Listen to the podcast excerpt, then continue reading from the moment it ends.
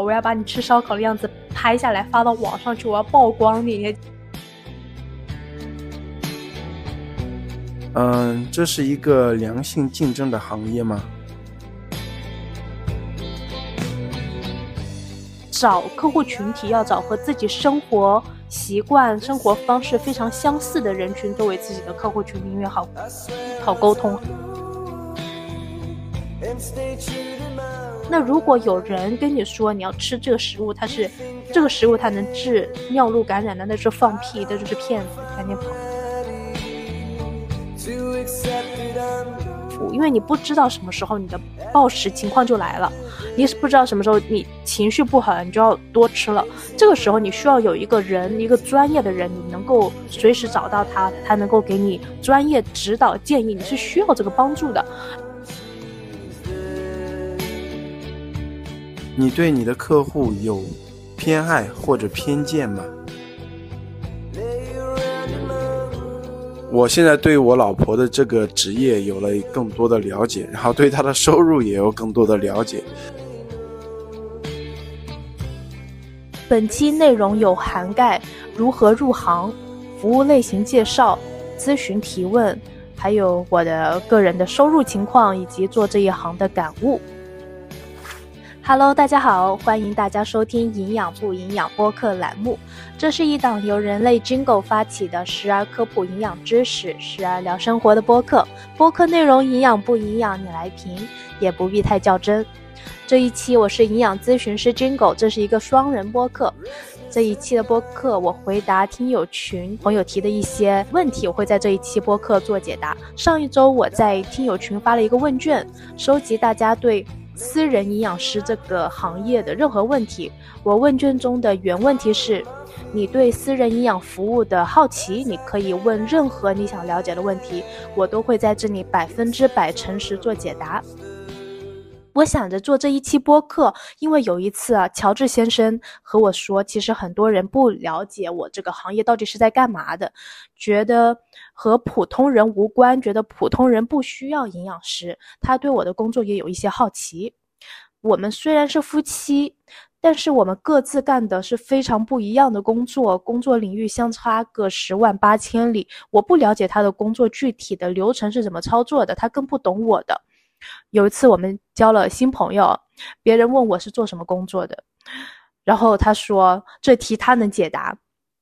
他说我太太就是给公司写公众号，做营养科普，给别人做食谱，拍拍营养科普视频的。我听他这么讲，我真的好无语，因为这只是我做过的事情，这不是我私人营养师的工作，我就给他。他抢答的这个题打了个零分，他真的不知道我做私人营养师这个工作到底是在做什么的。听他讲，会有些很多朋友会好奇嘛，所以就做了这一期播客。然后今天我也邀请了乔治先生来加入这一期，让他来给我读这些听友朋友们向我提的问题。我做解答的同时，也让我的伴侣乔治先生和我做这个行业的交流，让他了解我做的工作。嗯，我整理的这些都是生问题啊，没有经过任何的加工处理哈。问题一共有二十一个，那我由乔治先生向我提问吧。好的，Hello，大家好，我是来揭开我太太职业神秘面纱的乔治。然后我们今天的第一个问题啊，就是，请问私人营养师这个职业在平时生活中越来越受欢迎，您认为哪些行业领域需要营养师？以及需要遵守哪些相关的法律法规呢？我觉得这个问题好像机器人提问，我不知道是他是是不是好像在 Chat GPT 问这个问题，在平时生活中越来越受欢迎，真的欢受欢迎吗？我这个我不太有了解，是不是真的越来越受欢迎？私人营养师这个工作是营养师个人有个积累的时间，你做的时间入行时间越久，你的经历经验的积累越久，你自然客户会越多，因为这是个更靠口口相传的一个行业。如果你做的是，比较传统的，像我这种比较传统的是靠口口相传，客户介绍新客户这样子的。我在网上做的宣传是比较少的，我就在小红书，我有发发我的资质的介绍，大概是这样。我最近也很少发营养科普，很多就是搜索小红书找这个资质，这些朋友就找到了我做咨询，然后很多更多的是客户的介绍。所以我不知道他是不是在平时生活中越来越受欢迎。如果越来越受欢迎，当然是最好的。我认为哪些行业领域需要营养师啊？我说说我做过的行业领域吧。嗯，我有做过给主播做直播的一些主播。嗯，给他们做行业内的培训，因为他们要带一些健康食品、营养品，但是不了解背后的科学的逻辑，所以我有给他们做内部的培训。我还有给一些品牌做他们线下门店的这种。内部培训，就培训类的工作我有做，我有在培训同行怎么去做营养咨询、私人营养师，呃，这又是培训类的工作。我还有在之前，我跟乔治先生认识是在以前有一个教育公司啊，我在做双语食育教育，就是给早教机构的小朋友双语的食育课程，然后就是老师类的这个工作我有做过。我有做公司的平台，跟一个创业公司合作。有搭建一个国内的有资质的是那个营养咨询的平台，所以我有做像产品经理类似的工作做平台。那我现在最主要的我的全职工作就是做私人营养师，做营养咨询，做私人食谱定制，私人的饮食跟踪，家庭营养师这也是属于私人营养师的工作。所以我相信有很多领域都是需要营养师。我我之前还做过临床营养。还有一些同行，他们也有在做科研，然后还有同行在做一些健康食品、营养品的研发，所以跟饮食营养相关的都需要营养师吧。但是像我做的是咨询、咨询教育类的会比较多，需要遵守哪些相关的法律法规哦？我是拿着美国注册营养师这个牌照嘛，它是受美国注册营养师的。这个协会的监管的，我要每五年要积累七十五个继续教育学分，就保证我自己是在更新我的行业知识的，我在继续学习的。像美国做营养咨询，你还要获得你在的这个州的执照。像我之前在纽约，我就要拿纽约州的营养师的执照，我有这个执照，我才能在纽约提供营养咨询。我之前在纽约的工作是临床营养，我是早上七点半上班，准时的三点半下班，所以我有一大半天的时间或者很空闲的。我就是在我本职临床营养工作下班之后，我又在一个体重管理的咨询的一个机构在做营养咨询。那我也要拿到纽约州营养师的这个证，我才能在纽约当地提供营养咨询。这这也是受相当地的。法律法规的监管的，但是在国内，你也是要拿到被认可的资质的。像我美国注册营养师，我回国是可以直接拿到中国注册营养师的证的。其他的，像是在医院里面，就要符合医院的一些嗯法律法规的标准，你要拿到相关的那个证，你才能够够服务你的客户和患者。其他的好像就跟。任何工作都一样，你要 按时缴税啊，这些。好的，就是持证上岗。对对对，持证上岗，再遵循这个颁发证的这些法律法规就可以了。对，受他们的监管。像中国的注册营养师，你好像也是五年拿到。七十五个吧，七十个教育呃继续教育的学分，你要去上一些行业的培训课，拿到积累这些学分，证明你在学习。因为像是在健康领域啊，不管是医生呢、营养师啊、护士啊，你都是要继续不断的更新你的知识，因为每年都会有新的科研出来，有会有新的理论，你要更新你的知识，你才能够有效的服务你的患者或客户。然后呢，行，那我们就第二个问题，你的客户是从哪里来的？我的客户人群会比较特殊啊，我的客户人群的背景跟我比较相似，嗯，都是留学生群体，或者是有海外生活、海外生活经历的这些朋友们。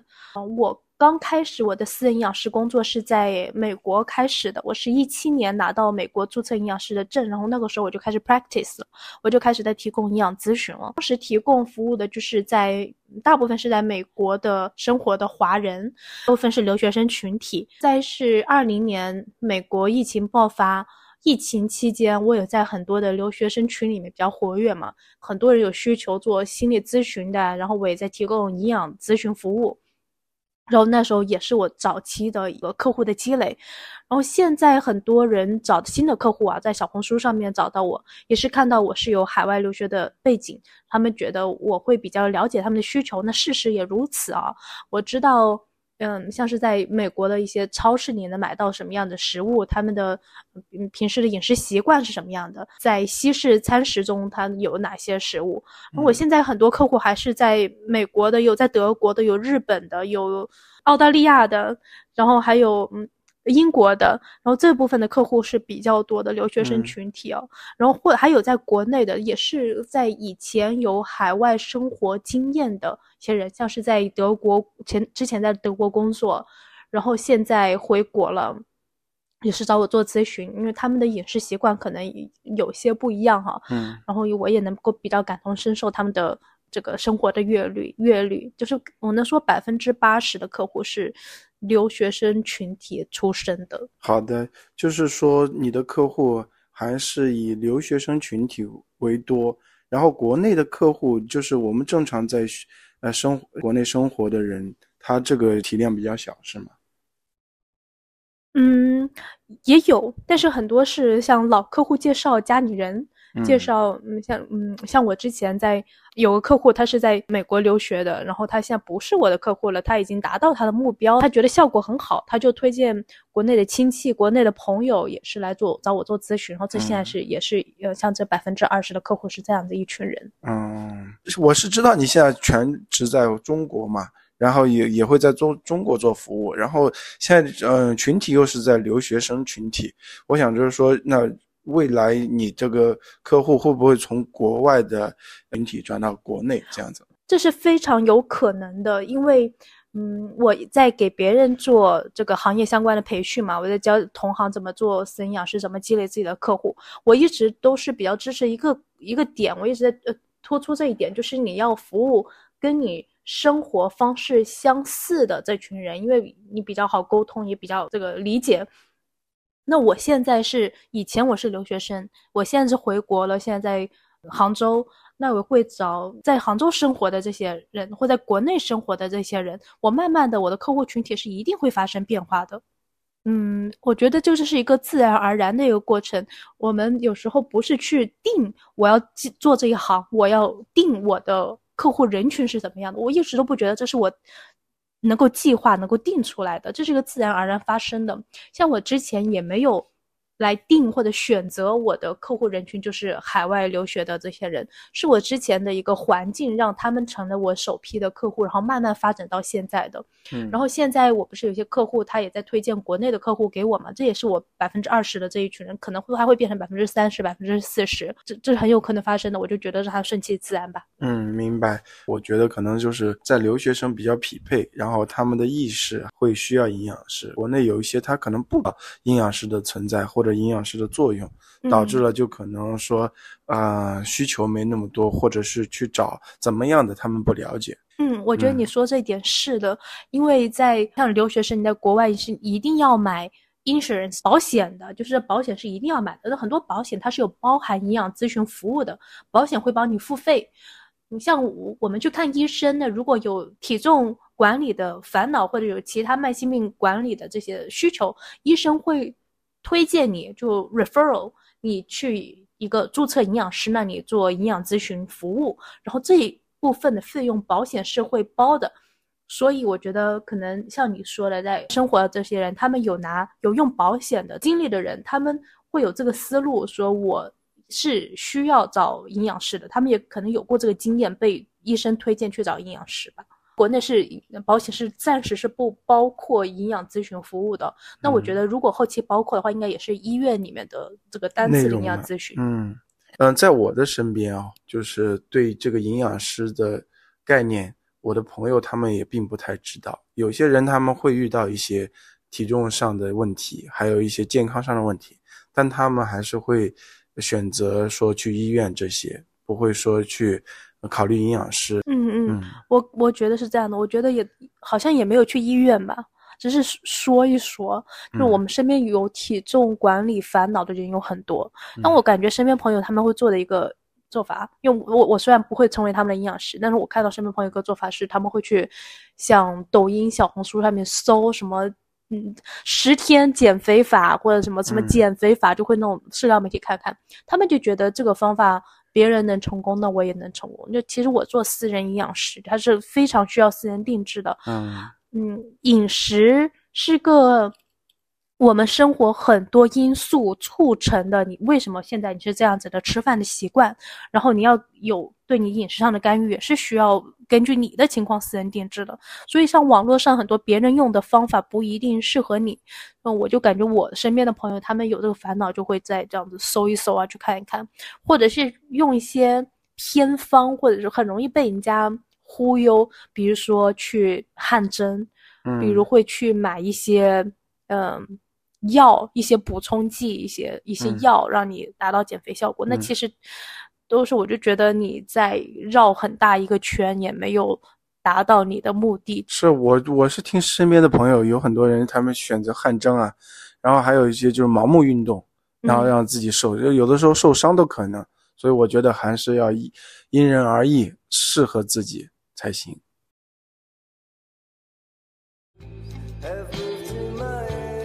好的，那我们第三个问题，您认为人们在选择私人营养服务时，应该如何根据自身需求和实际情况来选择适合自己的营养师和服务？选择私人营养服务时，应该如何根据自身需求和实际情况来选择适合自己的营养师和服务？嗯。这个跟我刚刚讲的有一点是，是是一样的，就是营养师他找客户群体要找和自己生活习惯、生活方式非常相似的人群作为自己的客户群体，因为好好沟通、好交流。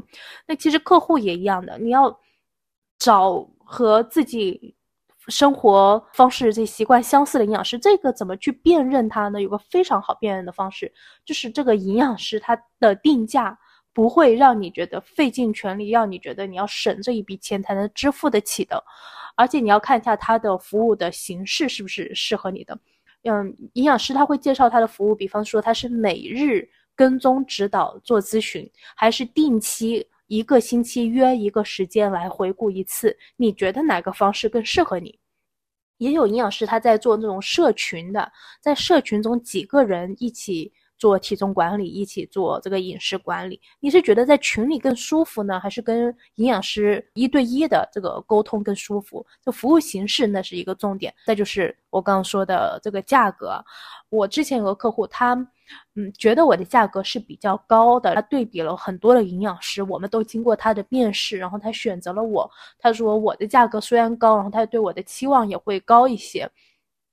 如果我的价格对于他来说太高的话，我会发现，在服务中会有一些不好的效果，适得其反的效果。比方说，哈，我在指导这个客户。说我们的食量只能吃这一些，那剩余的那些食物的量可能剩余百分之二十，这些多吃进去了会对你的体重目标、对你的身体健康有很大的影响。我建议你剩下这些就浪费掉，或者打包加入到你下一顿。那我这个客户他是觉得那浪费多不好呀，我是不会放弃我的食物的，这些还挺贵的。那因为我他支付了我的费用，其他的生活的这个花销也是会受到一些影响的。那其实就特别像我也举的一个例子哈，就比方说你买了一个效果就宣传效果很好的美容液，这个美容液上面和你说你要达到美容的效果，你每天需要用三泵。然后你觉得这个美容液太贵了，你要省着用，每天你只用一泵，那你一瓶美容液用完了之后，你也没有达到美容的效果，还浪费了一整瓶的美容液。如果你支付这个营养师的费用，你是要感觉比较舒适的，而且他跟你讲的东西，你愿意去改变，愿意去去做到，这才是跟你匹配的营养师。你如果你觉得就那价格当然也不能太低哈，太低的话，那可能那个服务不是你期望的，所以就看看那个服务能不能匹配得上那个价格，你能不能接受。嗯，然后这是一点选择你营养师的一个我的小建议哈。然后就是选择服务了。是营养师的服务，每个人的服务都不一样，有些是单次咨询服务，有些是长期指导，还有专门做食谱定制的。就是你看你需要哪一个，你需要有人每天给你解答营养问题，你需要每个每天你的，如果你的饮食比较多变哈，你经常点外卖，经常有应酬，呃，这些的话，我是建议你约个有个比较频繁能够指导你的这样的营养服务，因为你是你是会在这样的服务中受力。但是如果你自己的克制力是比较强，而且你的每天的生活的轨迹是相似的，你的生活作息是相似的，你能够自己做饭，那我就觉得你定那种直接私人食谱定制就好了。他给你一个解决方案嘛，就是一个食谱嘛，然后你按照这个食谱去去，就依从性很高，你按照食谱去吃，那你的效果也能达到的。如果你不需要那么多呃营养问答的话，那这个效果这个服务会更适合你。然后价格也会比较合适。在你这个服务占比里面，就是每一天跟踪的多，还是说一周做一次定量的多？每日跟踪的比较多。其实我的客户人群来找到我，大部分做体重管理的，有体重管理需求的人有很多人，他是有暴食症的。如果你有暴食的问题，有暴饮暴食、情绪性进食的问题，我都会推荐做私人营养师这样长期跟踪、每日跟踪指导的服务，因为你不知道什么时候你的。暴食情况就来了，你是不知道什么时候你情绪不好，你就要多吃了。这个时候你需要有一个人，一个专业的人，你能够随时找到他，他能够给你专业指导建议。你是需要这个帮助的。那我就觉得，如果你有这个进食障碍、有进食行为问题的，你是需要有跟踪指导的。嗯，好的，明白。我就感觉好像是一个教练，我像我健身有个教练，他会带着我去练动作，达到我想要的目的。嗯，对，你看，不是我经常在饭点的时候，我就在回各种客户的信息嘛。就在饭点的时候，是我工作最忙的时候，因为客客户都来跟我打卡他的饮食了。有时候晚上，你看我睡前我都在回客户信息，因为在晚上的时候，有很多客户他的这个情绪性进食的问题就就爆发了，在晚上特别容易爆发。嗯，这个时候他们会需要我，有些时候是他们。暴食完了之后再跟我说，我来给他们安慰，给他们做第二天的饮食补救的方案。有些是还是感觉到自己暴食情况出现了，他跟我来沟通。你看我晚上有时候回客户都会特别忙。嗯，是的，我有时候还看到你就是吃饭的时候老回信息，我说怎么不好好吃饭？嗯，现在也做一些了解了。嗯，好的，那我们回答听众的第四个问题。嗯，这个营养师好入门吗？有点想学。但又不知道从何开始，这要看你想考什么证了。像我，我是拿的美国注册营养师的证，我是从大一开始就是这个专业的了。然后我从大学的专业到研究生专业，还有美国的注册营养师的实习，我一直都在这个行业上。那我算算，我有多少年了？那我起码有六年、七年，我是在。学这个专业的，然后才做这个行业的。那如果我这条路径对于你来说太久了，六七年太久的话，你可能其他的证吧。嗯，就是也有捷径。嗯，对，就是看你想考哪个证。就是你花的时间越久的话，那你拿到的这个资质当然是更更受国际行业的认可。嗯，我的努力要从高中开始，因为如果嗯，现现在美国考大学嘛，我是高中是在美国读的。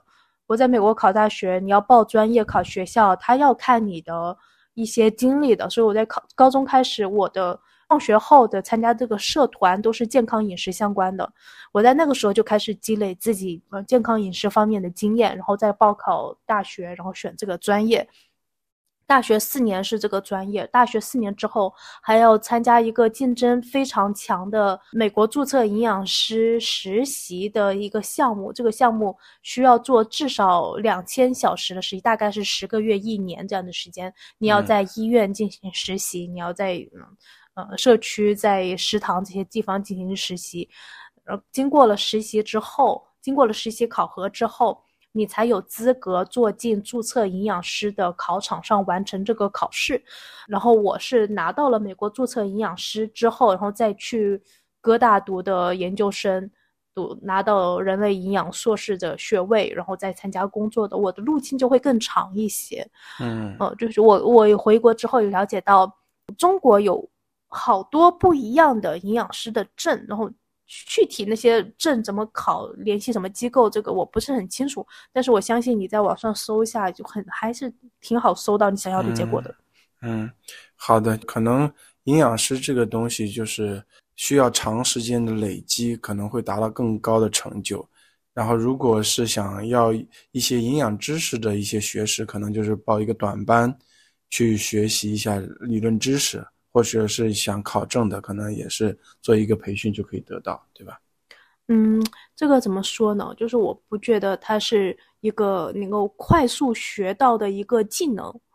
嗯，因为之前我有上一期之前一个播客嘛，我跟心理咨询师 Chelsea 有聊到一个，我特别喜欢他说的一句话，他说就像是厨师，其他的那个行业人士都不是一个快速你能学到的一个技能，那像是我们这种专业的。健康行业的这个人群不是快速能够学到的，但是如果你想要，当然你想要学习了解营养相关的知识，在自己生活中用的话，那你可以去报一个短期的像兴趣班一样的去学习。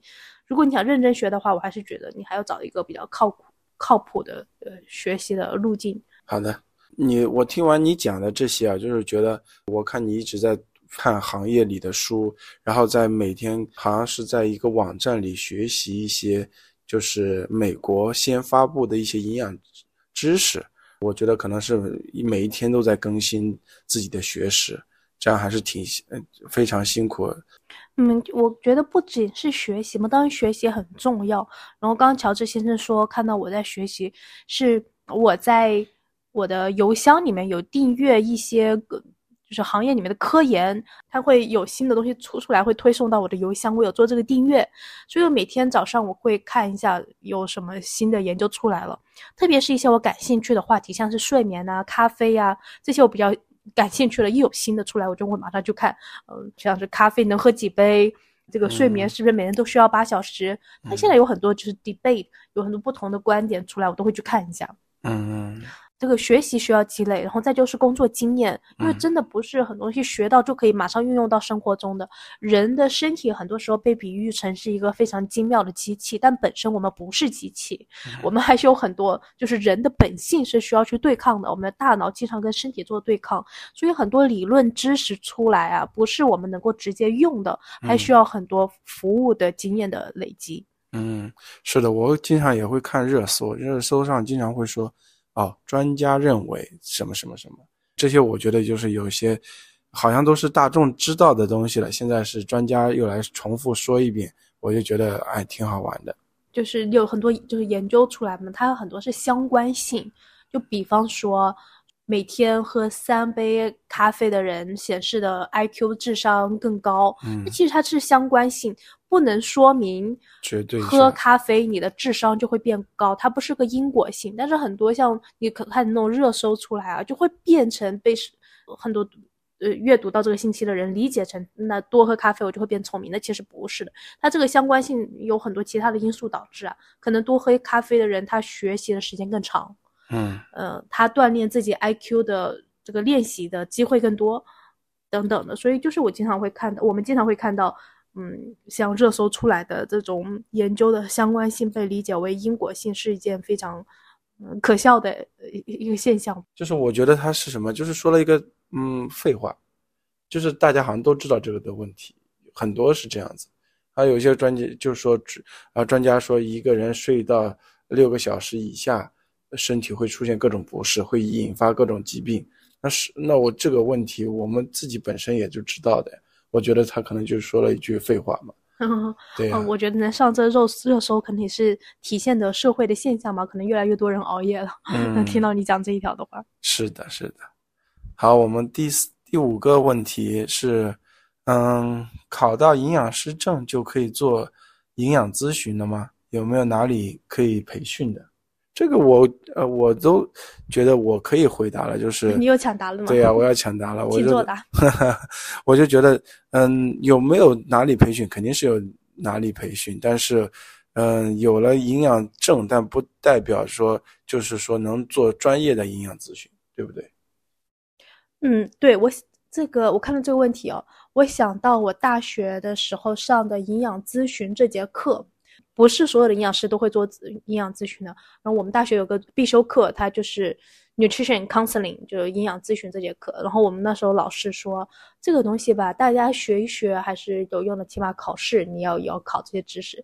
但是吧，营养咨询这个你。会做的人，你自然就会做，不太需要去学习；不会的人，你怎么学习也不能成为一个好的营养咨询师。我记得他当时跟我们全班讲这句话，我当时不是很能理解。我觉得什么东西都是能够被培训出来的，但是后面我发现，就是跟一些同行的人在做交流，会发现有些想要做营养咨询，的确好像会很吃力。因为这是像同理心，它是个比较天然天生的东西，我我自己这么觉得。我们可以去锻炼，但是可能不是你内在的一个东西。它能够锻炼一些说一些话术，你同理心反馈的话术，你可能不会培训出来。但是你本身跟这个人跟人之间的链接和反馈交流。同理、认可，这是很多人本身内在有的这个东西，所以我现在能够体会到，你会做营养咨询，那你就是会做；不会做，学习也不会做。嗯，营养咨询有一些咨询技巧是在这个专业课中学的，比方说认知行为疗法 （CBT），还有激励访谈法，他就会教你一些。鼓励客户的话术，因为在做营养服务中，我们是要求客户他有一个改变的意愿，他做好了改变的准备，然后进入到服务的。很多时候，这个改变的意愿在服务中会发生改变。比如说，我突然没有动力去减肥了，我没有动力再去继续我们的饮食方案了，那营养师会用一些话术激起他的斗志。这是我们在这个课程中有被培训到的。我我听了你的这个说法，然后我就觉得可能是有一些营养知识啊，它是可以被培训的，技巧也可能会被培训，但是真正能做营养咨询，可能还是需要一些天赋，然后也可能要跟自身的人的性格，还有一些个人状态有关，对吧？对，是的，这跟个人的性格很有关系。我觉得有些营养师、咨询师，他就是比较讨客户的喜欢。那就觉得这个人亲和力很强，觉得你不假，你的你的友善，你的专业，你对我的这个好的态度不假，然后让人会觉得很很有信赖感。在营养咨询中，我们是非常需要营养师跟客户的相方对方的这个相互的信任的，我们需要客户来相信营养师。能够给他提供适合他的方案，我们也作为营养师要相信客户，他是愿意去改变的，他是有这个能力做到的，所以这是也也是一个相互选择的一个过程，真的。嗯，是的，感觉好像跟心理咨询师的这个感受是差不多的，他会全身心的把自己的问题抛给你，然后需要得到你的帮助。嗯，这个我上次跟。心理咨询师 Chelsea 的时候有聊到，我有一个感悟，其实心理咨询师跟客户是更有距离感的，嗯，会他们会比较少跟客户讲到自己的情况，或者是交朋友，他们会有很强的距离感。但是像营养咨询师还是比较有大的机会会跟客户成为朋友，走更进一步的关系的。啊，我说。怪不得有的时候就是你在聊天，我还以为你跟朋友聊天，发现你跟我说是在跟客户聊天，好像在谈心的那种状态，这个感觉还是很不错的。嗯，这个我知道你在讲的那种客户是有暴食症的客户，因为他是需要很多。就像我刚说的，认知行为疗法、激励访谈法，又会有一些咨询的技巧，但是大部分是人跟人心理上的共鸣。我之前是有过暴食经历的，所以我特别能够体会到他们有暴食。这个现象发生，他的是有多难熬，他做了多少的努力，然后当时的那个挫败感，他的自卑感，他有多大，我是深有体会的，因为我以前经历过，所以我客户他出现这样的情况，我是能够感同身受的，所以就会跟他聊一下，我当时是怎么做的，希望给他一些参考建议，然后再加再结合上我专业上面的一些帮助，如果他食欲来了，用。吃什么、喝什么、做哪些事情能够帮助他克制食欲，他心情不好的时候能够做什么去引导他调整心情，这些是专业能力上能够帮助到他们的。所以你你有听到我有一天晚上不是跟客户聊天聊很久吗？嗯，是的，我就觉得，哎，怎么营养咨询还变成了心理一些咨询了？看还要安慰啊，然后有一些，嗯，做一些解答啊，这些还挺有意思的。这我觉得这样挺好的，这样对客户也是负责，也是对他有帮助的。嗯，我私人营养师的工作性质就是每一天他可以随时进行营养咨询，他需要我的时候我就会出现，我也会给我客户我的私人号码，如果他紧急找我没有及时回复的话，他可以给我打语音，可以打我电话都是可以的。哎，我听你这么讲，但是我没有听到就是半夜有客户打电话，或者经常有客户跟你谈谈语音的这种情况。哎，半夜他们真的是没有给我打电话，他会给我留言，我第二天早上会看。我可能觉得这些。客户他们会比较考虑到我这边的时差，我在休息，他们给我打电话。不过有一次我在外面，就是我们上次在东京的时候，突然有个客户他有语音打过来，他就说：“嗯，我你能不能看一下信息？”是的，我记得。我就看信息，然后他是在点外卖的时候，他问我要点哪一个好，然后我那时候没看到信息，他给我打语音，我看到了，我马上给他选，他要点这个外卖吃多少，嗯，怎么样吃，然后搭配哪个饮品，当时我就回他了嘛。这是上次你在的时候你知道，然后有时候其他的情况也是这样的，嗯，紧急找我了，给我打语音都没有问题。不过我的手机经常在手上，你也看到我经常拿手机在看，说我一般不会错过信息不回太久。嗯，是的，我看你用那个手机的时长是比较长的，嗯。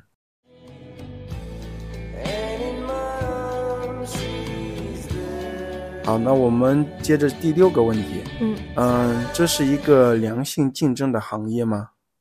嗯这是一个 天呐，我好难回答这个问题。这是一个良性竞争的行业吗？嗯，首先我不在这个行业里面做竞争，我觉得是这样，我在跟自己做竞争。嗯，因为我我很有阶段目标，我这个阶段我要完成哪一些学习，我要提供哪些服务，怎么升级我的服务，怎么升级我对。就是给客户的这些反馈，这些是我在经常做的。马上这一年结束了，我也要做这一年我的工作。我这个工作有没有给我的服务质量升级？我下一年我要不要提供一些新的服务？这些都是我自己会想的。我没有觉得我在跟别人做竞争。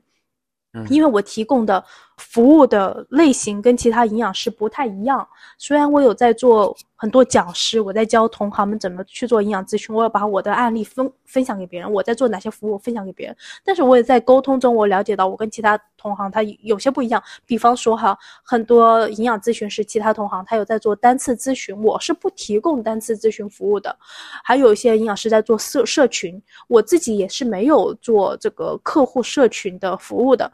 嗯，我觉得我只是在完善我自己的工作，但是我不能说这是一个良性竞争的行业，因为我也有经历很频繁的经历一些就是别人不太友善的行为。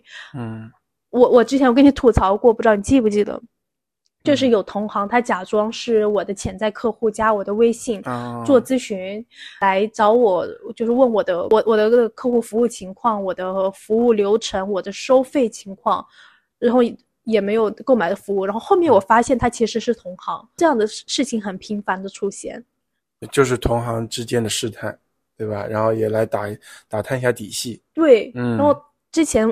有同行过来要我的案例嘛？我在早期的时候我是会给案例的，但是现在有人来跟我说能不能发案例，我都是会做个解释。我现在已经不对外展示案例了，因为这是一个私人定制服务，我的作品的我给别人的这些私人定制都是别人客户的方案，是真实的这些方案，而且因为是私人定制，别人的方案对你是没有任何参考意义的。每个人的饮食习惯、你的饮食喜好、你的身体状况、你的目标都不一样，所以没有什么参考意义。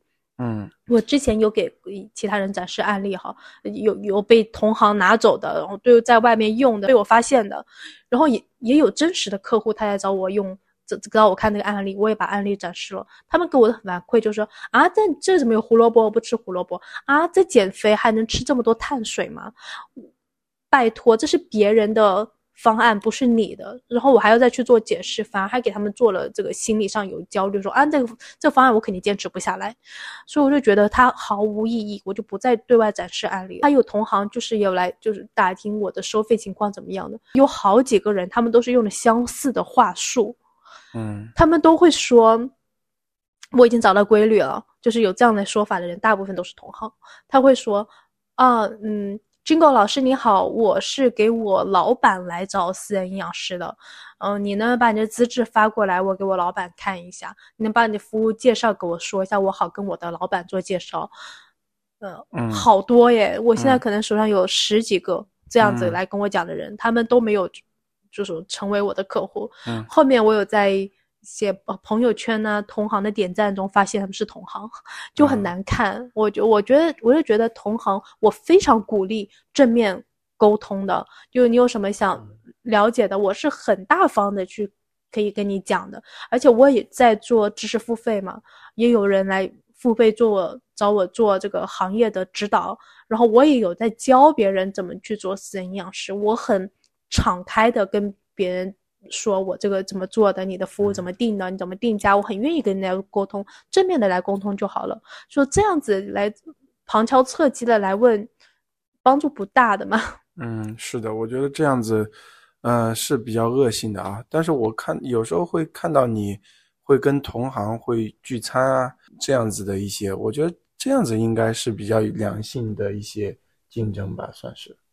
嗯，我也也不算竞争吧，就是同行的友善交流。嗯我不知道你没发现，我早期比较我会去参加个这样子的聚会，但后期我我不去参加了。不知道你有没有观察到我这个变化？嗯是的，嗯，我还以为是回归生活了，家庭为重了。这也有，这也有，因为后面不是结婚了嘛，家里事情也比较多。嗯，还有一点，我的时间比较紧，我希望每一次的聚会都是有价值的。这个价值体现到互相学习，我能够给别人一些人家能够参考的一一些经验呐、或怎么样也好，我能够提供我的价值。我也希望在这个聚会中，我能从别人身上中学到什么。但是在后面几次我跟同行的聚会，都变成了人家来问我我的咨询怎么做，我的私人营养师怎么做，就变成了好像大家都来找我做取经，然后我又在外面上了一堂课，我觉得很累，然后对我的时间没有什么帮助。嗯，而且我教给他们的东西不是在一次聚会就能教完的，嗯嗯，其实挺耗费我的精力的。我后面我就不去参加了嘛。嗯，好的。那我们第七个问题，营养师需要和客户每一天沟通吗？就像给营养师看每天的饮食，一个营养师同时可以服务几个客户？这个客这个呃有问题有点多啊。还有啊，每天思考菜谱会有苦恼吗？还有一个问题就是不知道合不合适问，想问一下普通人想转行做营养师需要做哪些准备，或者比较靠谱的方法有哪些？哎，我觉得发现这些听众对你的职业非常的感兴趣，而且非常想成为你的同行。嗯，欢迎啊，就是欢迎来进入到这一行，因为这我在这一行做的时间比较久了，我还觉得比较舒服的。做私人营养咨询或私人营养师这个服务，这个这个工作在工作和生活的平衡上，我觉得是做的非常好的。嗯你看我生活工作大概是一半一半。是的，就经常我们嗯出去玩或者旅行，或者是嗯、呃跟家人聚餐，呃是任何朋友聚会都都是有。但是我看你也跟客户在沟通，嗯，因为就没有受到地方的限制嘛，嗯没有一个物理的地方的限制，我可以全部都在线上完成。然后对客户的沟通我还是比较紧密的，就是我不会因为我在外面说旅行啊或聚餐啊、会影响到我对客户的服务，我不会的，我会把时间安排的很好。嗯然后回到这个，嗯，听众朋友的提问，他比较多啊，我一个一个的回答。嗯，他问营养师需要和客客户每一天沟通吗？那这看服务，像我的服务就有两种，一个是每天沟通，需要客户给我做饮食打卡，可以随时进行营养咨询的这个私人营养师服务；还有一个是另外一个不需要沟通、没有营养咨询的私人食谱定制。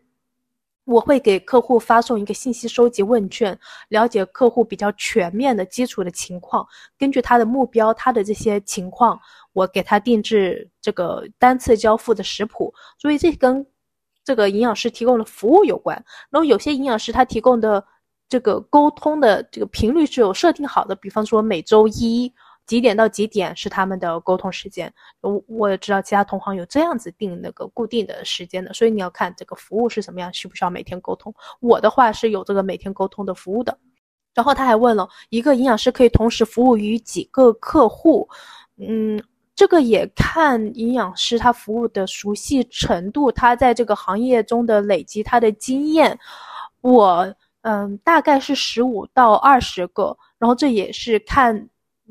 客户的类型了，嗯我好像经常有看到，就是说你的客户是一，有时候是一个周期，一个月或者一星期，然后接着是按时间来排表这样子。嗯，我没有一个星期的客户，我是每个月起的，就是这这这要看哈，这要看我可能有时候这个月我接了，嗯。家庭营养师的这个工作的话，那我其他的会少一点，因为一家可能有三口人、四口人。还有就是，如果这个月我接的比较多的有暴食症的客户，那我其他的像食谱定制的这些服务我就会少接一点，会把时间给腾出来。我为了保证我对每一个客户的服务质量，我每个月的客户的量是有限的，然后我看我手上的客户的这个需求程度，是大概是每个月十五到二十个。嗯，然后他还问每天思考菜谱会有烦恼吗？我不太有会，不太会有烦恼。就是我自己这么多年的时间积累下来，我有个自己的菜谱库，再会根据当季的应季的食材来搭配吃的这个菜谱，会根据客户他的那食物过敏啊、不喜欢的食材、喜欢的食材，然后给他做选择和搭配。然后还有个问题，他说不是不知道适不适合问，就是一个普通人想要转行营养师需要做哪些准备？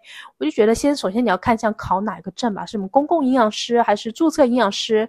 我不知道还有什么其他营养师的证可以考啊。你选择一个这个证的类型，然后你去了解怎么样去考取这个证就好了。比较靠谱的方法就是选一个靠谱的机构去考证吧。我记得我当时大学的时候，我有一个四十多岁的同学，他是是四十多岁想要转行做，呃，美国注册营养师，然后他重新学了一个大学本科，报的是这个注册营养师这个学习的专业。四十多岁，我们是同班同学，就是如果你想要回到学校去考的话，那是回到回到从学校重新来过的话，那这是最最最最靠谱的方法了。我觉得重新学一个这个本科，然后通过学校的路径去考证。你国内的营养师同行啊，年龄可能都是比较相仿，可能也就在三十岁左右。但是我看国外的一些营养师啊，他们的年纪可能会有相大的差距，有二三十的也有，四五十的也有。诶，这个是取决于什么呢？嗯，这个。我我不太好很官方去回答的问题。我根据我自己的经验啊，我我了解到这信息，因为中国的注册营养师好像是一七年才开始的，之前是大学没有本科是没有这个营养师或者呃营养这个专业的，好像是在大专，大专这种有学营养专业，在本科是没有这个学习专业，是近几年才开始在学校大学。本科专业开设营养这个这个专业的，所以近年才会有比较正统的这样的学习。早期的时候，有些是医生转行做营养师，医生变成。医院的营养师，还有护士变成医院的营养师，慢慢的中国会越来越正规，这可能跟你看到这些年龄也有关。然后很多国外学习，在拿到国外的注册营养师的证的同行有回国发展的。然后你看我的这些同行朋友们，有很多是美国注册营养师，他们回来我们聚餐，上次你看到的就是。嗯，是的。嗯，大部分在找年纪比较。年长的中国的营养师很多都是在医院工作，嗯，所以像我这种做私人职业的人，大部分年轻还是还是比较年年轻的。嗯，好的，那我们继续第八个问题：单次的营养咨询一般都会问哪些问题啊？嗯，我现在是不提供单次的营养咨询服务啦，原因也很多，就总结来说就是。单次咨询的服务不太能够真正的解决一个人的问题，他可能会收集到一些问题，做一次营养评估啊，然后有饮食上的问题啊，可以做一些解答。但是真正的在生活的时候，就生活中你又遇到了这个问题，你可能还是需要一个有搭配性的、结构性的食谱去帮助你真正解决你的这个需求、你的问题，或者是你需要一个营养师、一个专业的人，在真的。饮食问题发生的时候，比方说你在嗯应酬的时候，你不知道怎么控制饮食，不知道怎么控制体重，你需要有个专业的人，根据结合你当时的情况，你最近的饮食情况，再给你后面的饮食补救方案。所以这我就觉得单次咨询服务，在于我的个人的经验，不太能解决我客户的问题。我现在就不提供这个单次咨询的服务了。就是如果你想找其他营养师单次咨询，你一般会问哪些问题？你可以。让这个营养师给你做个营养评估，让他来告诉你你现在可能缺哪些营养素，在饮食中吃哪些食物来补充营养，让你达到营养平衡。这个是你可以在单次咨询中问营养师的。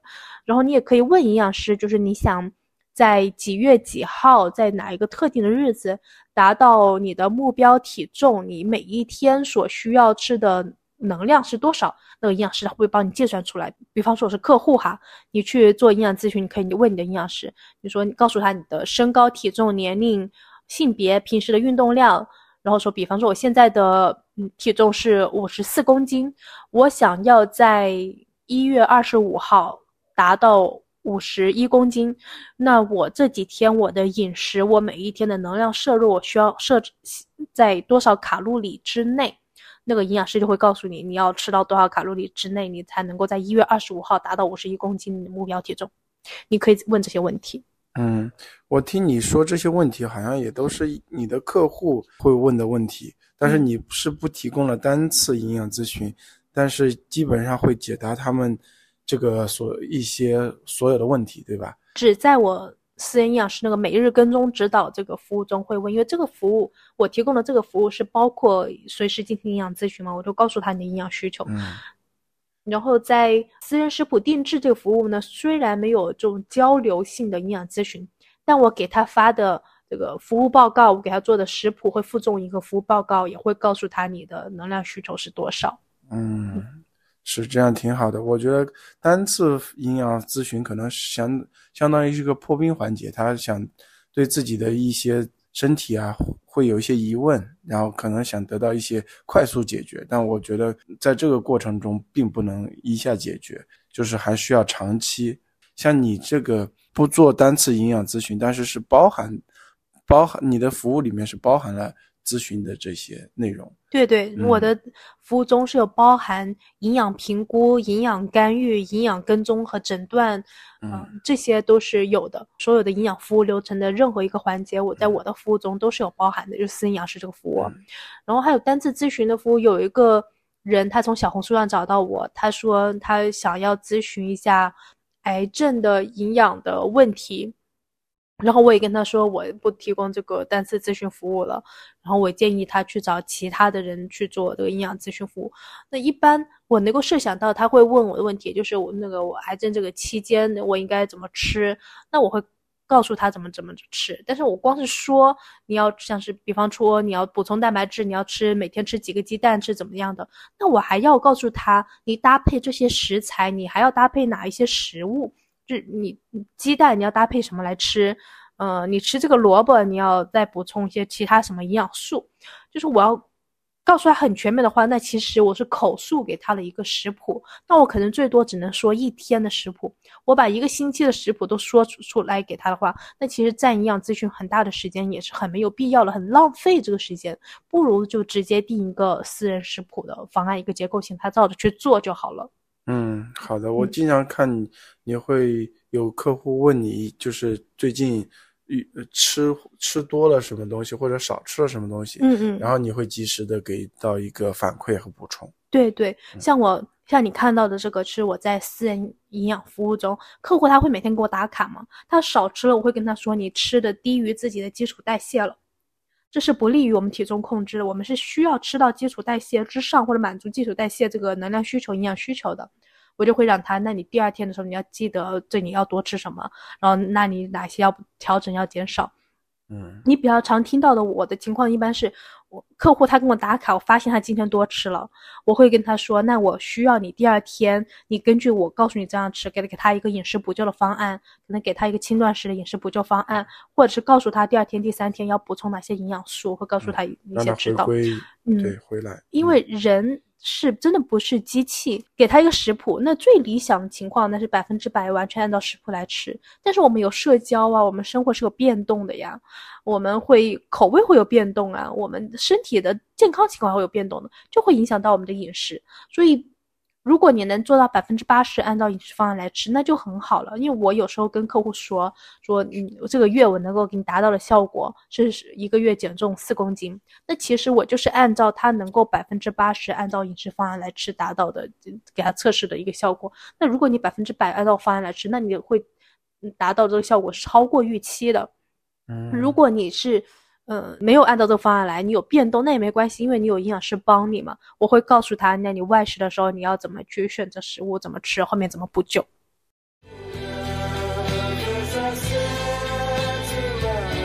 嗯，再接着我们下一个问题，什么是健康管理呢？和长期的营养服务是一个东西吗？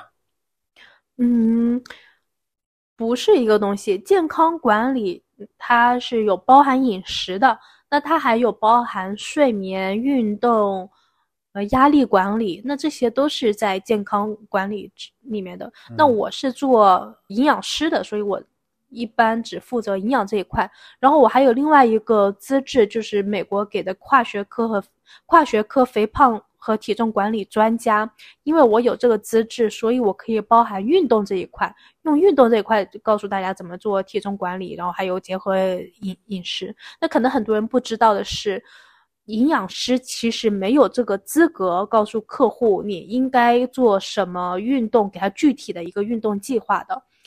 这不是在我们的行业服务标准以内的，这是别的专业领域，不是营养师能够说的话题。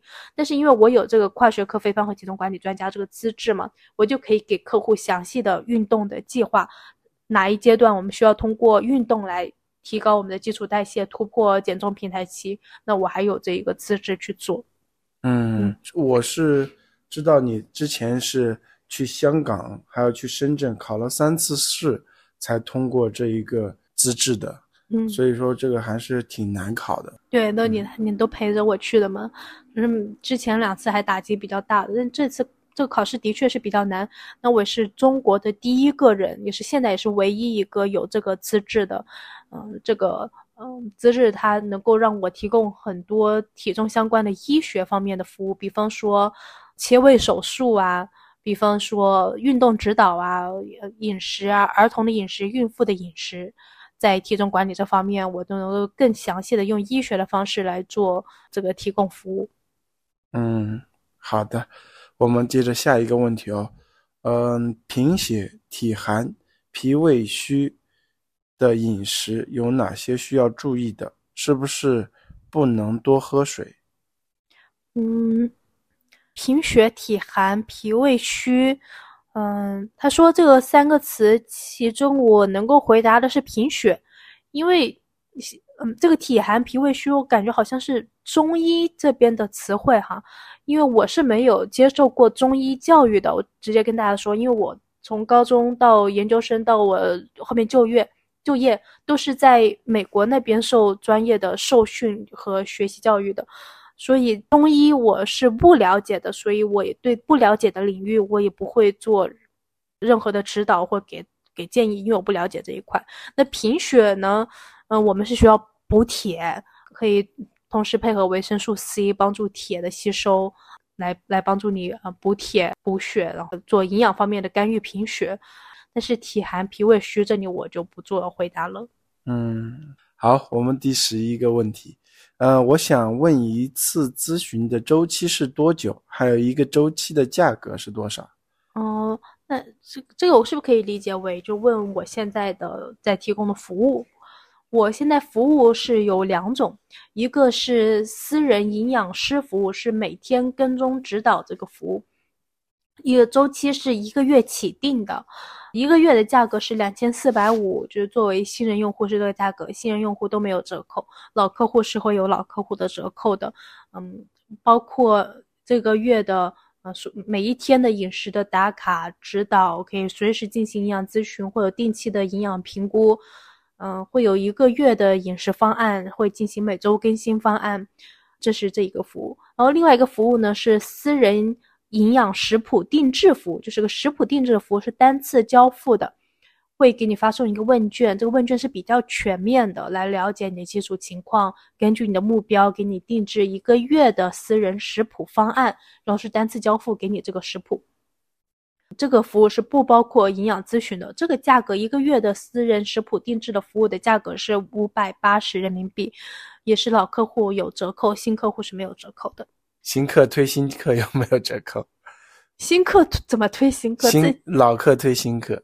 嗯，这个新客户一律没有折扣，因为我给我自己付出的精力时间是固定的。然后新客户我会需要花一段时间去了解你，给你重新做评估，所以这这一块是我这个时间精力和专业服务方面的，我是要收取这个费用。那老客户为什么有个折扣呢？就是。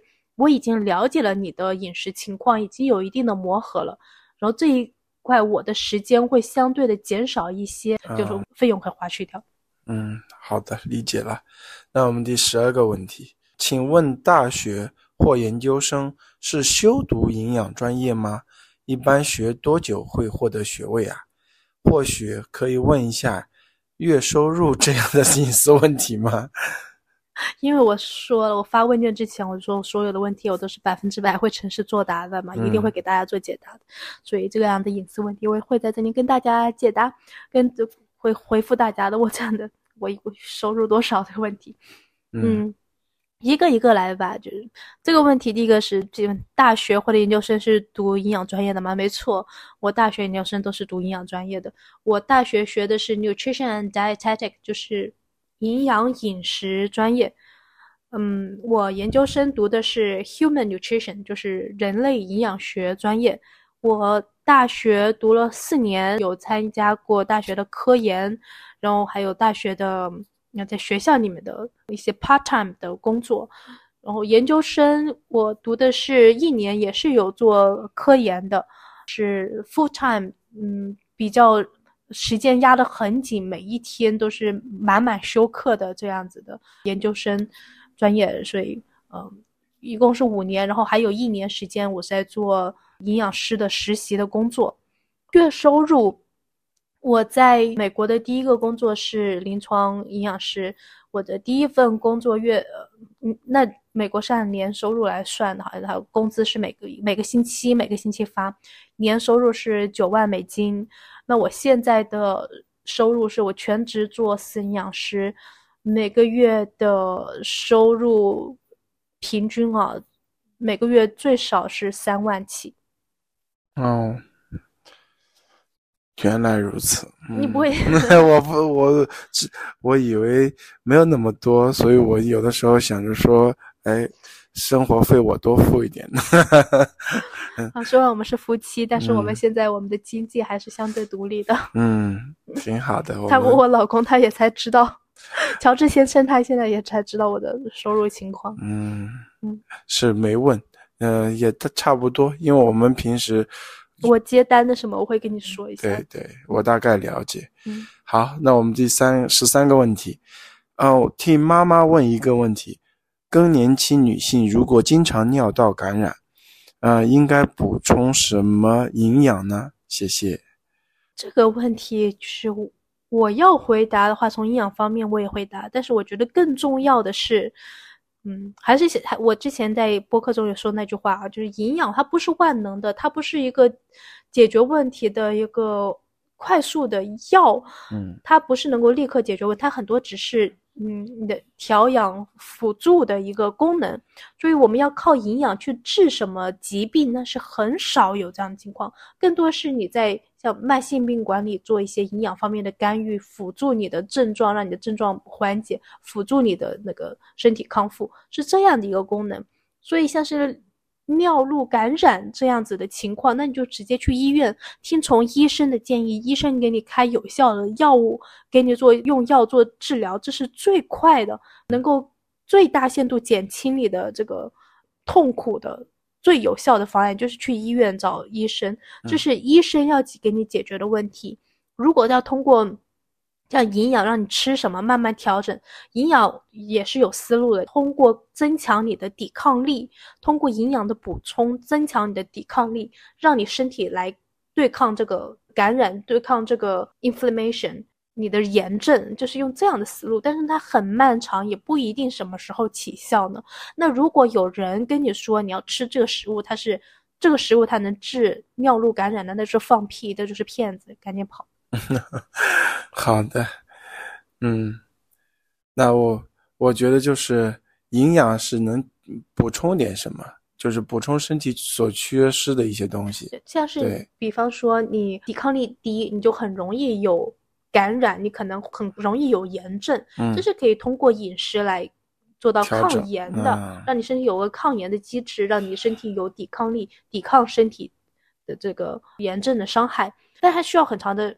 时间，而且很多问题不是营养导致的，可能你营养非常丰富呢，你的营养也很均衡呢，就是因为身上有一些病毒，你有一些其他的感染了，你让身体有这个疾病，很多也不是营养促成的问题，所以最好就是去医院，你做个评估是什么样、什么原因导致你这个尿路感染的，你去吃个药是最快的。嗯，就是不要在这方面浪费时间。还有很多那种补充剂，我在很多平台上面看到了，说吃这个补充剂它是。解决妇科炎症，解决什么尿路感染这些的，然后我就觉得他其实是很耽误人，他是个很害人的，呃，奸商吧，我这么说，大家还是要有有这个判断力的，不要拿自己的健康开玩笑。嗯，好的，了解了。那我们第十四个问题，营养师、私人营养师是不是都很健康，身材很好？啊，年年轻貌美，可爱又艳丽啊！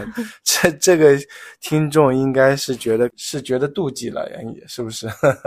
肯定不是，但是我觉得这是很大家的很多人的误解，就觉得你做营养师，那你肯定身材是比较瘦的，比较纤细的，嗯，那有会有这样子的一个一个误解。我当时我在做实习的时候，我的导师他是一个 obese，就是很很很胖。体重很大很大的一个营养师，他每一天他都从他的办公室的冰箱里面拿出一个很大的可乐来喝，这是他的唯一的饮料。我当时都惊讶了，我想，我天呐，我的导师啊，他在教我，他是带带我学成为营养师的人，他明明知道可乐对他的体重不好，对他的身体不好，他还天天喝可乐，而且他他。他他真的体重很重很重，我反正我当时因为是他的学生，我也不好去这样子去问他，嗯呃，就是他他有专业的知识，他能够帮助医院的病人能够帮他们补充营养，嗯，但他自己他选择不去做体重管理，这是个人的那个。选择嘛，你还记不记得我这我这个今年我去做了眼睛的手术，是的。然后在那个眼科医院，很多眼科的医生都戴眼镜的啊，对。然后我当时我问他们，我说为什么你们不做眼睛手术？然后当时那个医生就他就回答我，他说这都是个人选择，做不做手术个人选择。啊，那营养师也是个人选择。对，体重管理只是营养服务中的其中一项，那还有很多其他的营养可以做的领域。还有朋友总是跟我开玩笑嘛，应该有听到，说啊，呃，军狗你吃烧烤，我要把你吃烧烤的样子拍下来发到网上去，我要曝光你。你还记得我朋友他们会跟我开这个玩笑？是啊，对他们他们会说，就是说你吃不健康的食物，怎么能？对得起这个营养师的 title。对，他说你要你吃烧烤，我曝光你；你吃螺蛳粉，我曝光你。我就其实经常一笑笑而过，我还就跟他们配合他们开玩笑。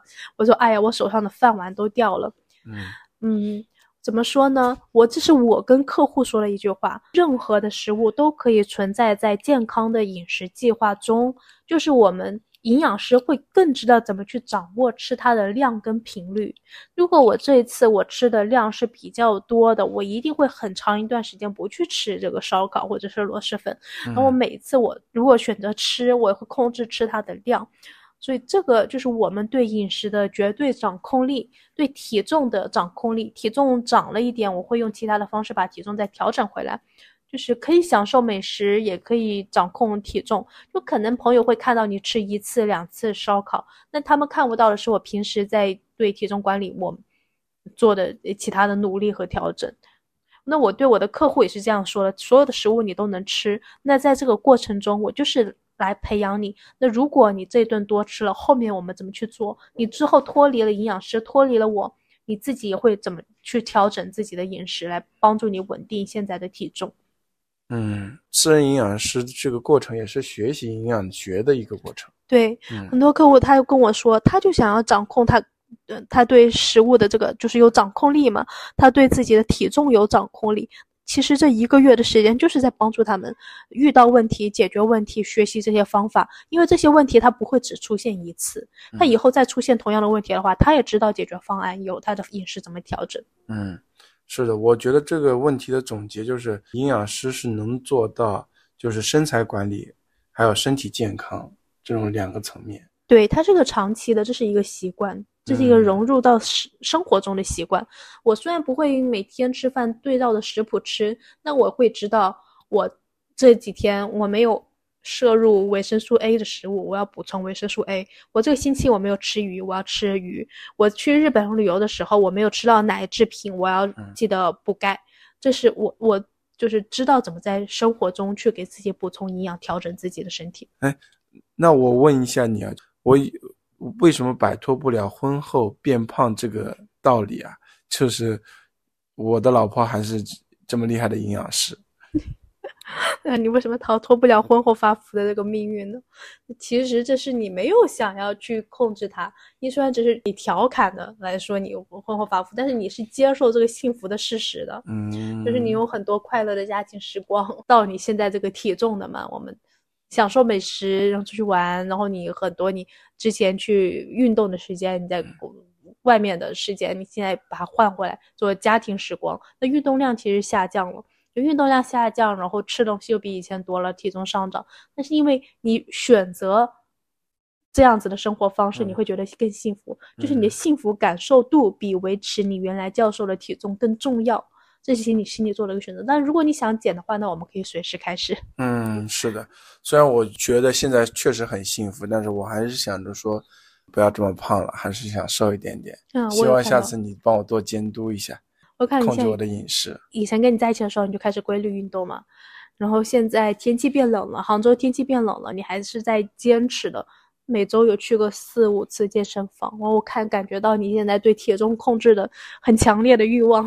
嗯，是的，现在因为过于明显，而且周围的人会说我怎么变这么胖，会影响我的这个这个行动啊，然后也要去锻炼。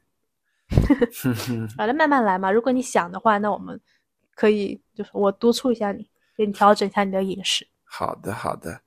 那我们第十五个问题，你对你的客户有偏爱或者偏见吗？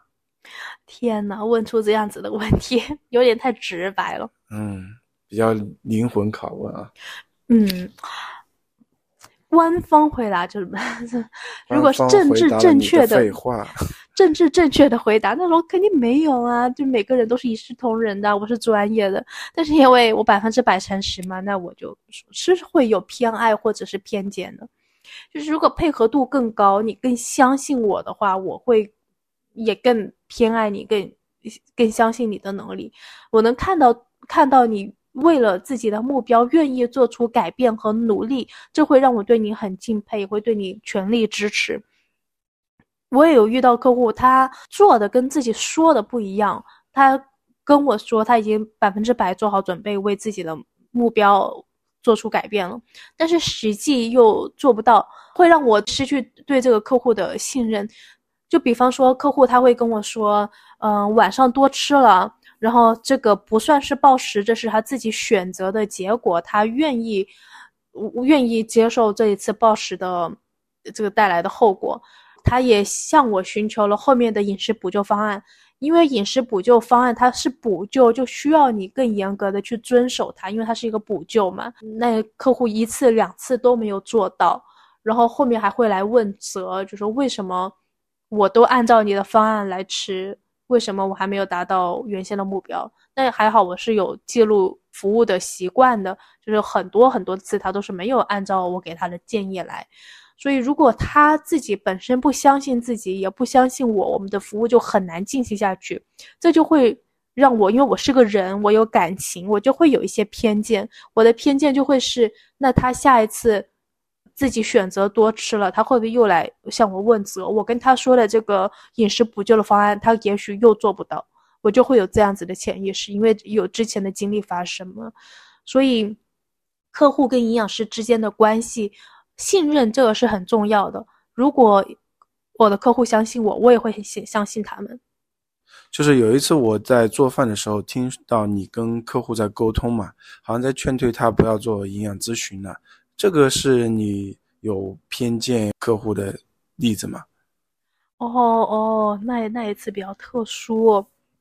因为自己做这个工作嘛，然后我我也跟客户会有说，就是这是一个双向选择的过程，就是他们可以对比很多营养师，然后来选我或者不选我，这都很正常。那营养师对客户来说也是我在选择他们，他们可能选我，我不一定选他们，因为我要选择一个配合度高的，因为我一个月只能服务这么多的客户，如果你就。跟我的配合度不高的话，那其他人在等，对其他真正想要改变、需要我的人是不公平的。嗯，我不太会跟客户有口角的，我不会跟他们有有争执的。嗯，因为我们更多是一个 team，我们是一个合作的关系，我跟客户的是互相信任、很很紧密的关系。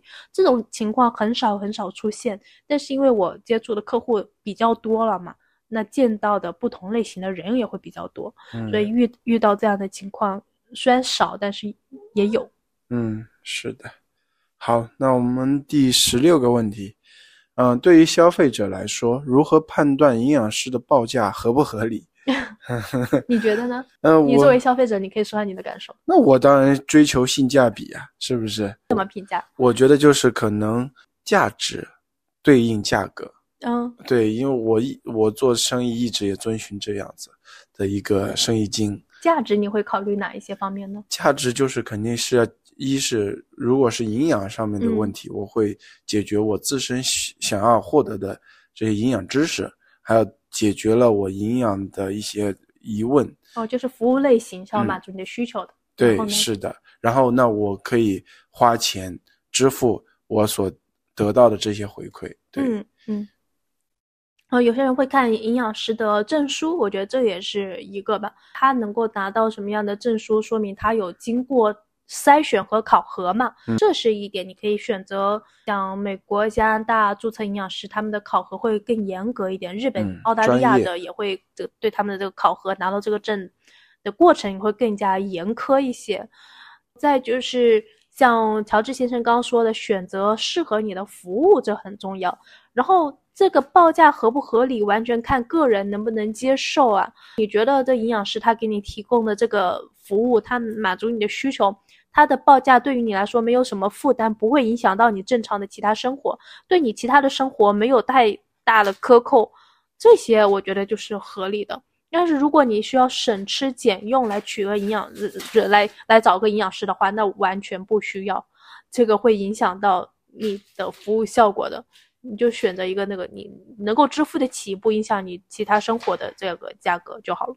嗯，是的，不要就是影影响生活了，这样就添麻烦了。对啊。嗯，好的，那我们第十七个问题，想能不能手把手教怎么做私人营养师，愿意付费？嗯，可以啊，就是我是很多就是成为私人营养师的同行的导师为。教过很多类型的课，有做过这个品牌的呃团队的培训，然后也有私人指导过，教他怎么入行，嗯，是可以的，因为我本身我是提供知识付费的服务的嘛。如果你感兴趣的话，那就私聊我好了。嗯，好的。那我们第十八个问题是，私人营养师和健康博主们的区别。嗯，博主应该不会。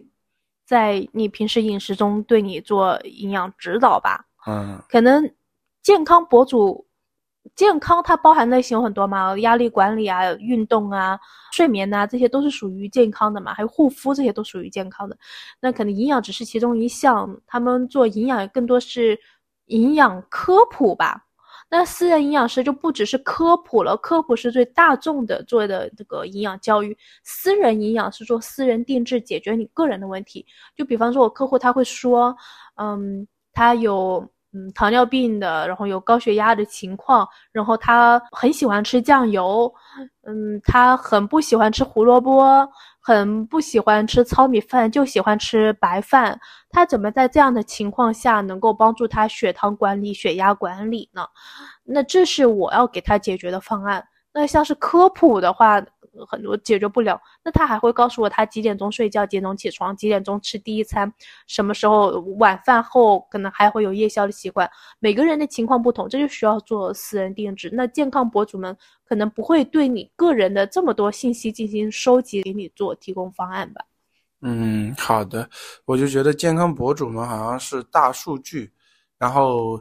哪些火做哪些，然后也可能是当下吸引人一些目光的一些营养知识。我也发现网络上很多科普的信息它是错误的，但是可能一条消息火了，一个帖子火了，就被很多其他的健康博主来转述，换种方式再说一遍。嗯，那可能就是互互相学习了错误的知识吧。嗯，就比方说网上说的那种什么喝青汁解。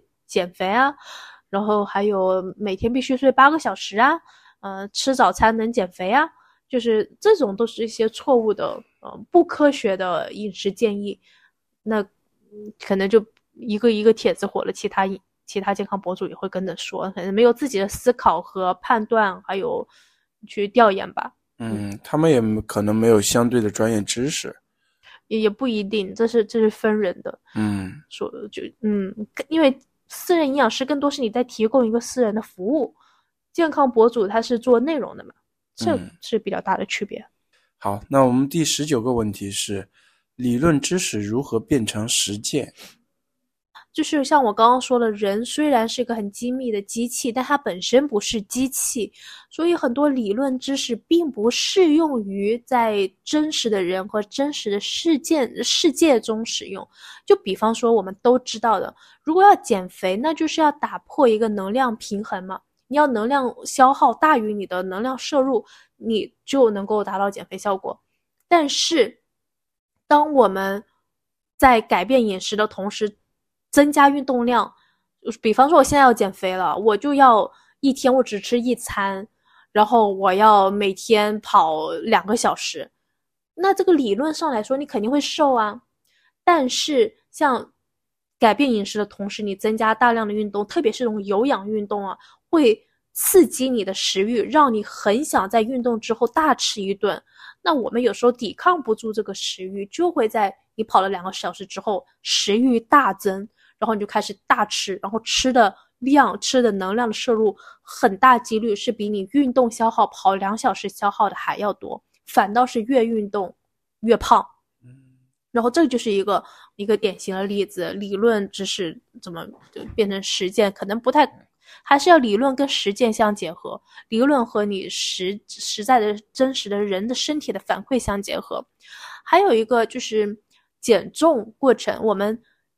体重越来越小，我们的基础代谢在降低，我们每一天所需要的能量也在降低。就比方说，我之前减肥，我吃一千六百卡路里的食那个食物，我就马上能够一个月减去三公斤。但是后面我怎么吃一千六百卡的食物，我的体重不变了？是因为你的体重在下降，你每天所需要的能量的值也在下降。你现在不需要一千六百来减重了，你需要。吃一千四百卡路里来减重，那我们好的，我知道了，我又开始吃一千四百卡的食物，那我体重还下降的一些。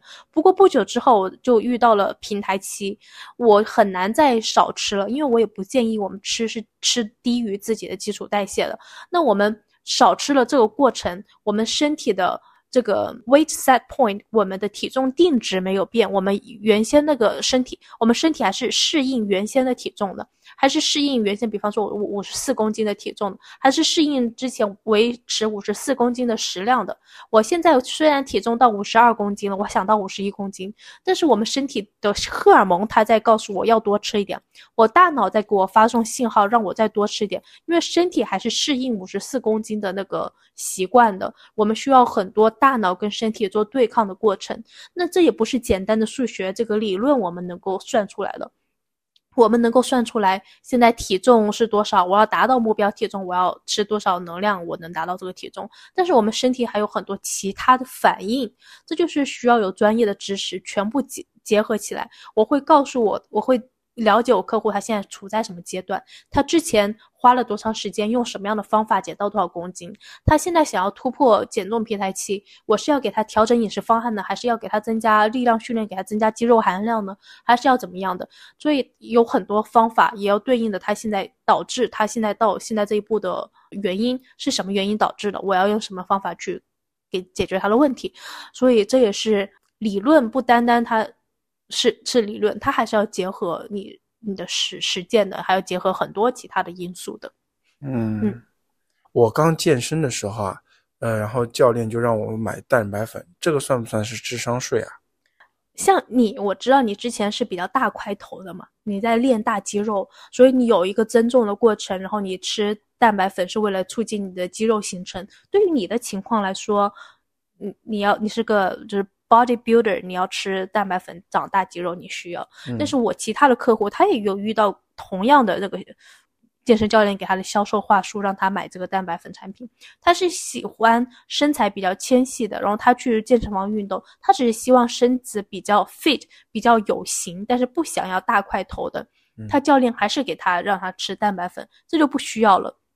特别是像女生，如果你想要维持一个比较纤细的那个身材的话，你通过饮食中食物中获取的蛋白粉的量是足够的，足够你去让你有个很有型的那个纤细的苗条的身材。但是像男生，如果你是个就是 bodybuilder，你要有个很大块的肌肉，你光靠饮食食物中你是吃不到那么多的蛋白质。比方说，我我老公他每天他的蛋白质摄入量可能要到一一百四十克。他要吃那么多，他在食物中可能很难吃到一百四十克的这个蛋白，那他就需要吃蛋白粉来给他进行补充。嗯，他我现在没有给他计算，他也我估算可能一百四，他可能还需要一百六、一百七这些，我没有给他做营养评估。那其他的更大块头的男生，那他所需要的这个营养所需要的蛋白质的量更大，他没有办法从食物中获取，他就需要蛋白粉。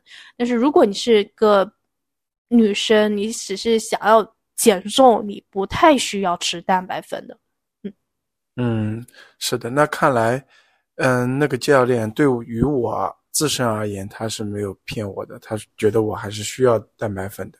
他可能是对每个人都说同样的话，正好是对你这里适用，可能对其他的女会员也让他们买，反倒让他们越吃越胖。销售手段。对，然后肝脏还损伤。啊，这就是过分了。嗯，好的，嗯，那我们接着是第二十个问题。嗯，哥大有那么多好学科，你为什么会选择营养学？营养学包含了哪些方面？我研究生当时是注定我要学营养的，我想要继续在这个领域上深造，我想拿一个硕士学位是营养学的。我只是在选学校，我不是在这个学校里面选专业。嗯，当时我有在几个学校中选择，在哥大是有两个学院录取我了，我后面我进了医学院区，这个之前还有一个药师学院也是有录取，学了就选选择了我原本的那个专业。嗯，营养学包含哪些方面？有包含临床营养，还有餐饮管理，有社区营养，还有嗯营养咨询。这些都是营养学包含的这些方面，还有包含像心理学、生物学，这些都是有的。嗯嗯，营养学还是挺挺多面的，也挺复杂的。嗯，对，像化学这些，反正理科的都是得学的。啊，像你这么一说，还是能更深刻的理解这些知识的。嗯，对，因为它还是比较讲科学、懂礼貌的一个行业。懂礼貌的一个行业。好的，啊，那我们二十一个问题了，最后一个问题。嗯，到现在通过学习营养学做营养学有哪些收获呢？就是不交智商税了。我觉得这是最大的一个收获，最呃实在的一个收获。嗯。以前，嗯，我在美国读书的时候，当时有个有几个很火的买日本零食的网站，我们就喜欢买那些，嗯，像白色恋人啊，很好看的那些可爱的那些零食，就日本零食，我们就会在那里买买很多一段时间。那个网站也有卖一些日本的补充剂，这些就什么断糖啊、减肥呀这些补充剂，就日本不是有很多吗？那种维生素这些的，我们当时也有买。觉得哇，那东西一定很有效吧？而且日本不是做东西都挺有效吗？日本的药不是都挺有效？我们就想着那肯定挺好的。然后当时大家都疯狂的买什么断碳的呀，呃，什么断脂的呀，少吸收脂肪的呀，反正就各种各样的。嗯。然后挺贵的，当时还是代购买的，就是挺贵的，可能一小包就得七八十美金这样子的。那换算下来，四三四百块钱。我记得我当时是这样买的，那。反正都是有来买试一试嘛，当时不懂是高中、高中、大学那个时候，然后觉得，然后就交了不少的智商税。那现在我都看到那些，那有用的吧，也是有用的。嗯，很多是理论上的，就是会给些人误导。就我给你大家做个科普吧，那种减少脂肪的吸收，在美国还有很很很火的一个 OTC 的一个药物牌子叫做阿里，阿里 A L L I。它大家都能买到的，就是你能够减少你饮食中百分之三十的脂肪的吸收。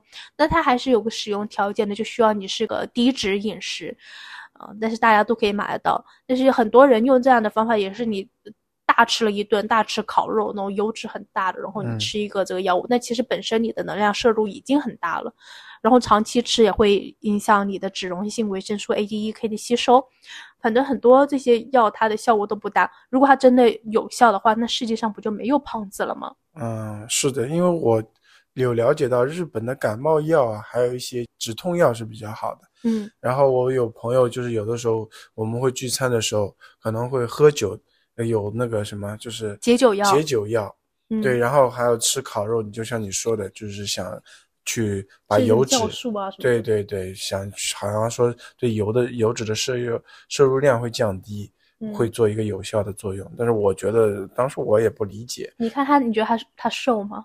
就这类朋友，他也不是很瘦的，不瘦的，对对吧？对，就是他，这是一个反正交智商税的一类产品。嗯，所以我就觉得学营养学哪些收获最大的收获就是省钱。那省钱了，就是在营养品。